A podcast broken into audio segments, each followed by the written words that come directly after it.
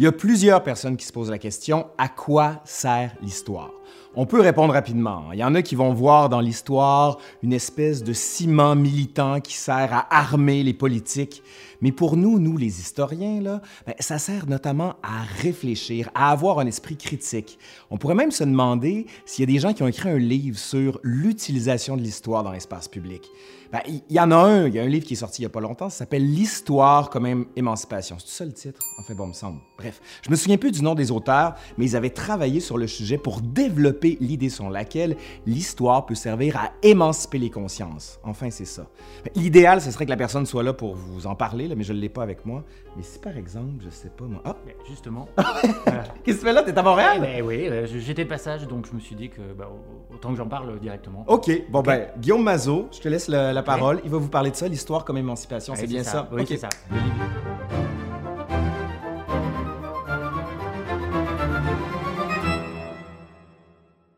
Eh bien, donc c'est un livre qu'on a écrit euh, à six mains euh, avec mes deux amis Mathilde Larère et Laurence Decoq.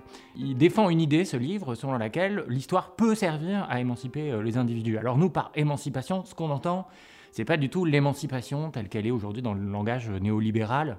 Macron parle beaucoup d'émancipation, par exemple, qui est plutôt un synonyme de développement personnel, de réussite individuelle, etc. Nous, ce qu'on entend par émancipation, et c'est en lien avec le pédagogue Paolo Freire, euh, qui parlait de conscientisation euh, dans les années 1960-70, euh, c'est-à-dire qu'on considère que l'histoire, telle qu'on l'a fait nous en tant qu'historienne historien, ou telle qu'on l'a fait en tant que prof, tout simplement, elle sert à faire prendre conscience euh, des rapports de domination, et puis elle sert aussi à se fabriquer une conscience historique, c'est-à-dire à savoir euh, dans quelle situation on est aujourd'hui par rapport au présent, mais aussi par rapport au passé. Et du coup, euh, cette conscience historique, elle permet de se fabriquer aussi une conscience politique. Pour autant, on ne pense pas que quand on fait de l'histoire, on doive apprendre ou commander aux gens comment ils doivent s'approprier l'histoire ou ce qu'ils doivent en faire plus tard. nous, notre rôle, à partir du moment où on fait de l'histoire, c'est après de les laisser évidemment en faire ce qu'ils en veulent.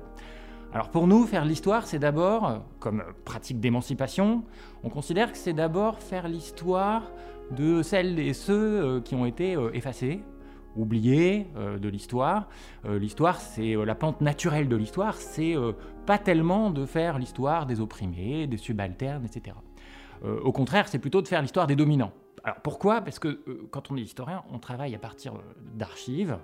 Les archives, c'est des traces du passé euh, qui ont été conservées, qui sont euh, euh, classées dans des institutions, souvent, qu'on peut aller consulter. c'est notre travail. La méthode historienne, elle commence comme ça. Sauf que ces archives, eh souvent, si elles ont été conservées, c'est qu'il y a des groupes sociaux ou des individus qui en ont eu les moyens et qui ont pu déposer dans ces institutions les archives. Et dans ces archives-là, du coup, il n'y a pas beaucoup les voix de ceux qui avaient moins de moyens pour porter leurs traces, pour garder conserver leurs traces. Du coup, quand on fait l'histoire de ces euh, gens-là, alors euh, c'est qui ces gens-là? Ben, C'est les femmes, c'est les minorités racialisées, euh, c'est les homosexuels, c'est les ouvrières, les ouvriers, les paysans, etc. eh bien, il faut un peu tricher au sein des archives. Ça suppose de travailler autrement, d'aller dans les coins, de, de, faire parler autrement les discours dominants. alors, ça veut dire aussi, du coup, qu'on s'inscrit dans une tradition. On n'invente rien dans ce livre totalement on s'inscrit dans la tradition de l'histoire des années 1960, 1970. Il y a plein de noms qu'on pourrait citer, mais évidemment, euh, les historiens comme Thomson, qui travaillait sur la classe ouvrière anglaise, ou les historiens aujourd'hui un peu plus euh, récents comme Marcus Rediker, qui travaille sur les pirates de l'Atlantique, etc. Ça fait partie des gens, ou aujourd'hui, euh, comme Gérard Noiriel, par exemple, qui travaille sur, qui vient de publier une histoire populaire de la France. C'est des gens qui nous inspirent et dans lesquels on est en continuité avec eux. Sauf que donc, faire cette histoire-là, on ne peut pas la faire exactement comme avant. Aujourd'hui, il y a hum, des grands débats euh, qui, euh, qui, viennent, alors euh, aux États-Unis, au Canada, en France maintenant, qui sont ceux de l'appropriation culturelle. Est-ce qu'on a le droit, quand on est historienne, historien, en plus quand on travaille comme nous à l'université ou, à l'éducation nationale, qu'on est donc fonctionnaire, qu'on est donc rémunéré par l'État, qu'on est blanc, qu'on est bien installé dans la vie, est-ce qu'on peut comprendre la vie des opprimés Est-ce qu'on peut comprendre la vie des gens qui ne sont pas comme nous?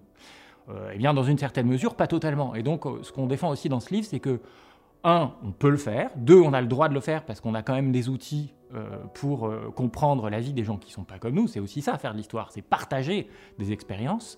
Et être différent, ça peut permettre de comprendre, ça peut permettre aussi de voir ce qu'on ne voit pas soi-même quand on est impliqué dans une situation de domination. Mais euh, il faut le faire avec prudence, il faut le faire euh, sans donner la leçon, sans, faire le maître, sans faire le maître d'école. Donc voilà, c'est ce qu'on ce essaye de dire, euh, tout en défendant quand même une vision universelle de l'histoire. L'histoire, ça sert à partager et à relier. Donc oui, on peut faire l'histoire des paysans comme quand on est comme moi, un historien de la Révolution française qui n'a jamais vécu à la campagne. Simplement, il faut le faire avec précaution, et avec empathie et avec prudence. D'autre part, cette histoire-là, ça suppose aussi de résister contre les conceptions de l'histoire qu'on nous euh, inculque souvent ou dont on parle souvent dans les médias, dans le monde politique, parfois même euh, chez certains historiens, qui, euh, ces conceptions de l'histoire, nous enferment dans une vision un petit peu fermée du présent. Comme si aujourd'hui on vivait dans une époque où il n'y avait aucun horizon possible. On appelle ça la fin de l'histoire. Un fameux spécialiste de sciences politiques dans les années 90 qui s'appelle Francis Fukuyama qui a dit euh, c'est la fin de l'histoire. Le néolibéralisme a gagné, il n'y a plus d'idéologie crédible qui peut le remplacer, il n'y a plus non plus de voix qui peut euh, vraiment le contester, et du coup, euh, voilà, c'est la fin d'un grand mouvement de débat, etc. Et nous, évidemment, on est dans ce livre complètement contre cette vision-là, qui rappelle un peu les slogans de Thatcher, hein, There is no alternative, qui, qui, vise à, dire que finalement, bah, les gens ordinaires, euh, ils n'auraient plus aucun moyen de contester l'ordre dominant, de faire entendre leur voix, même si elle n'est pas évidemment dans la, euh, majorité euh, des idéologies. On considère que, bah, en fait, quand on fait de l'histoire, on sait très bien par expérience, quelle que soit notre opinion politique d'ailleurs, que c'est profondément faux. L'histoire, c'est une série de changements, c'est une série de, de portes qui s'ouvrent, de choses qui auraient pu arriver, qui ne sont pas finalement arrivées, mais qui auraient pu le faire. Et aujourd'hui, euh, finalement, on n'est pas dans une période fondamentalement différente. Donc faire l'histoire, pour nous, c'est aussi faire l'histoire de tous les moments, euh, finalement, euh, d'inventions qui auraient pu avorter, par exemple, des révolutions qui ont échoué mais qui auraient pu réussir, des utopies qui n'ont peut-être pas, comment dire, gagné la bataille des idéologies, mais qui, peut-être, aujourd'hui, si on en fait l'histoire, peuvent être des sources pour l'action. Euh, je pense par exemple à toutes les idéologies, euh, les, utopies sociales et démocratiques du 19e siècle, toutes les euh, utopies scolaires comme le mutualisme, etc. Il y a énormément de, choses dont on peut faire l'histoire aujourd'hui et dont les gens peuvent se ressaisir pour agir. faire l'histoire comme émancipation, ça suppose aussi de réfléchir bien sur les conditions de notre métier, à nous, d'existence, parce que rien ne nous incite à faire de l'histoire de cette manière-là. Euh, on est de moins en moins indépendant, on est de plus en plus pressé à l'université euh, par des objectifs de court terme qui sont aussi des, justement des, objectifs de rentabilisation de l'histoire. Hein. Quand on fait de l'histoire à l'université, on passe son temps à remplir des dossiers de recherche, des dossiers de subvention, on répond à des demandes du gouvernement ou des agences de la recherche. Et donc on ne pose pas les questions euh, des projets de recherche, puisque pour avoir de l'argent, il faut répondre, il faut réussir à une candidature.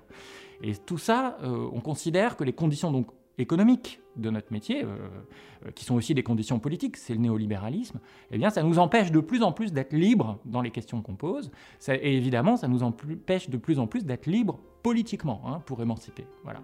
Euh, toutes les, par exemple, les grands financements qui ont été lancés en France après les attentats de 2015 sur, par exemple, les recherches sur la radicalisation, euh, révèle qu'il y a une, vraie instrumentalisation politique et économique de l'histoire contre laquelle nous, on a décidé de résister. Euh, et d'autre part, dans notre métier, ce qui nous gêne aussi beaucoup, et euh, c'est un autre point de, notre livre, c'est que rien ne nous incite non plus à nous consacrer beaucoup à une part qui est pourtant vraiment très importante de notre métier d'historien. C'est l'enseignement. C'est notre qualité de prof. On est prof en fait. en France, on est à la fois enseignant et chercheur la plupart du temps, sauf quand on est au CNRS, des chercheurs indépendants. Et euh, dans notre métier, eh plus on progresse dans la hiérarchie, mieux on est noté, plus on a la possibilité de s'écarter euh, des fonctions d'enseignement, de moins enseigner aux premières années, etc. Et nous, on considère au contraire que enseigner, ben, en fait, c'est un peu le sel de la recherche. C'est ce qui nourrit d'abord notre fonction sociale. On est payé pour ça. Euh, c'est une, comment dire, une question aussi de réciprocité, c'est-à-dire qu'on reçoit de l'argent euh, qui sont euh, de, l'État, qui vient des impôts des gens. Donc évidemment, l'enseignement, ça fait partie de, cette redistribution en quelque, en quelque, sorte. Et puis ça fait partie aussi de notre, mission, de notre fonction sociale. Donc enseigner, c'est important. Enfin, c'est sortir de laboratoire.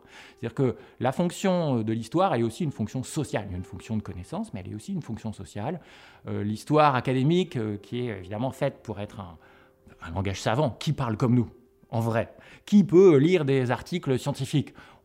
De plus en plus, on se rend compte, nous, quand on fait de l'histoire, mais ce serait pareil pour les sociologues, etc., eh en fait, on, parle un langage qui est fait pour les initiés, pour un petit milieu qui est le nôtre. Et euh, d'ailleurs, on est aussi payé pour ça, hein, pour faire de la, connaissance pointue, scientifique, dont on est expert. Moi, je suis historien de la Révolution française. Euh, c'est vrai que mes articles les plus pointus, euh, ils ne sont pas ouverts à tout le monde. Sauf qu'on considère que là, notre travail peut continuer et même peut-être commencer. C'est-à-dire qu'une de, nos, une de nos raisons d'existence en tant qu'historienne et historien, c'est aussi d'aller plus loin que ça et de, et de faire sortir l'histoire des laboratoires. Euh, et en particulier pour la recherche, même la connaissance scientifique, elle peut, peut en profiter. Par exemple, pour euh, connaître euh, la mémoire de l'ancienne République démocratique euh, allemande, Nicolas Offenstadt vient d'écrire un, livre dans lequel il part dans l'exploration de tous les restes de la RDA en Allemagne, dans ce qu'ils appellent l'urbex, c'est-à-dire l'exploration urbaine. C'est pas du tout une méthode classique des historiens, c'est clairement hors des archives, hors des laboratoires, et pourtant il réussit à faire une histoire magnifique de la RDA, de sa mémoire, de sa mémoire populaire, et, et, aussi d'une mémoire qui montre que cette expérience n'était pas seulement l'expérience qu'on nous raconte souvent, celle de la dictature communiste, qui évidemment existait, mais qui, était faite aussi de, de, générosité, euh, d'espoir, d'une vie quotidienne qui était bien différente euh, dans, dans, dans sa réalité. Donc sortir des laboratoires, c'est une nécessité. Donc que les historiens euh, participent à des pièces de théâtre, à, des films en tant qu'experts, ou, même qu'ils se mêlent un peu de dramaturgie, etc.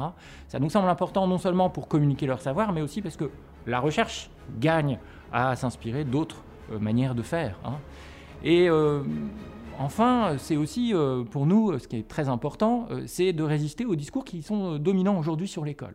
On vit dans une période, en France, mais dans le monde occidental en, général, où on a un retour de ce qu'on appelle le roman national. Qu'est-ce que c'est que ce roman national? C'est un discours qui a été mis en place en, gros à la fin du XIXe siècle, donc il y a un peu plus d'un siècle, et qui vise à euh, fabriquer des petits citoyens euh, par une conception finalement de l'histoire qui euh, ferait l'éloge des grands hommes. Et par l'éloge des grands hommes, par l'éloge de la nation, par l'éloge de l'identité nationale à chaque fois, euh, qui est un mythe, puisque, puisque cette identité nationale n'a jamais existé de manière fixe, etc. Ça, euh, tout, ça, c'est évidemment le fruit, de, le fruit de changements, de métissage, de migration, de bifurcation. Mais en disant que euh, finalement les identités nationales auraient été construites de manière presque intemporelle par des grands hommes, et des grands hommes, c'est très viril tout ça. Hein. L'idée, c'est qu'on pourrait fabriquer des petits citoyens qui soient bien obéissants, des petits républicains qui fabriquent une sorte de consensus, du vivre ensemble, comme on l'appelle. Et les programmes scolaires en France, leur évolution, elle, va, vers un retour euh, à ce genre de discours. Nous, ce qu'on pense, et là on s'appuie sur des travaux euh, de didacticiens de l'histoire, etc. On s'intéresse vraiment sérieusement à la question de l'enseignement, parce qu'on aime ça et puis parce qu'on l'étudie. C'est une chose sérieuse, euh, l'école, l'histoire à l'école. On sait très bien qu'il n'y a pas de ruissellement qui vaille. En économie ou en histoire, c'est la même chose. C'est-à-dire qu'il ne suffit pas de divulguer de l'histoire et donner une bonne parole pour que les petits élèves français ils deviennent automatiquement des bons républicains. Et d'autre part, on, pense que c'est pas forcément notre fonction d'être comme ces euh, hussards de la République ou ces missionnaires qui considéraient que leur fonction était de faire la propagande, même si elle est républicaine, c'est pas notre fonction. Nous, on considère que euh, à l'école, en fait, la relation pédagogique, euh, l'apprentissage de l'histoire, il passe par un échange avec l'élève. Il suffit pas de donner la bonne parole et que les élèves l'apprennent, etc. Et donc, on s'inspire beaucoup des pédagogies critiques, et en particulier de Célestin Freinet, euh, qui pensait que notre rôle, le rôle de l'enseignant et le rôle du prof d'histoire, c'est aussi d'apprendre aux élèves à penser contre lui. Et, tout seul, sans lui. Et c'est ça pour nous émanciper. Et les programmes scolaires eh bien, incitent de moins en moins à faire ça. Alors il y a moyen de, trouver des ressources malgré tout. On peut très bien émanciper en racontant l'histoire de Jeanne d'Arc. Euh, comme euh, au contraire euh, enfermé à, travers l'histoire de Louise Michel, de Louise Michel, qui est pourtant une, figure de la gauche. Ce qu'on pense, en somme, c'est que émancipé par l'histoire, c'est rendre les gens capables de résister à tous les romans nationaux, que ce soit des romans de droite ou même des romans de gauche, parce que on est à la fois persuadé qu'il n'y a pas d'histoire neutre possible. Elle n'existe pas. La neutralité, l'objectivité, la réserve, elle est plutôt finalement un handicap euh, au partage de l'histoire et à la fabrication d'une conscience critique.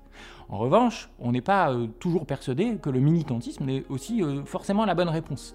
Euh, la méthode historique, euh, elle est aussi euh, porteuse de- d'esprit critique, elle est porteuse de- d'esprit de, vérité. Et en ces temps où elle est très très malmenée, à la fois par les hommes politiques et puis aussi par certains militants, eh bien, nous, on défend notre place là-dedans, en tant qu'historienne et historien, dans cette fabrication d'une conscience collective. OK, donc Guillaume, l'enseignement finalement, c'est que nous, ce qu'on est en train de faire, est-ce que ça rentre dans l'enseignement? Alors nous, ce qu'on est en train de faire, ça rentre pas dans l'enseignement, ça rentre en fait dans ce qu'on appelle la transmission de l'histoire. C'est-à-dire qu'on est là pour la partager et les médias, ça en fait partie. Et voilà. OK, donc YouTube est un média. YouTube fait partie des médias dans lesquels il faudrait que les historiens comme toi aillent plus souvent. Ouais, ben c'est pour ça que tu es invité aujourd'hui. Merci. ben écoute, merci à tous d'avoir été là. Puis si vous voulez plus d'informations, je vais vous mettre le lien en dessous. On peut acheter ton livre toujours. Eh ouais, on peut l'acheter. En PDF, en, en dur. En dur. en Oh dur. oui, parce que moi, je préfère les durs. Ouais. OK. Ben écoute, merci Guillaume. Merci. On va te suivre encore. On peut te suivre sur Twitter aussi. Ouais. Tu fais souvent Ouais. des, des- des grands rushs Ouais, sur des choses. Ça, vaut- ça vaut la peine. Ben merci Guillaume. Merci beaucoup. Puis à la prochaine et surtout, si vous voulez nous aider, ben vous le savez, il y a le Patreon en dessous. Allez, salut.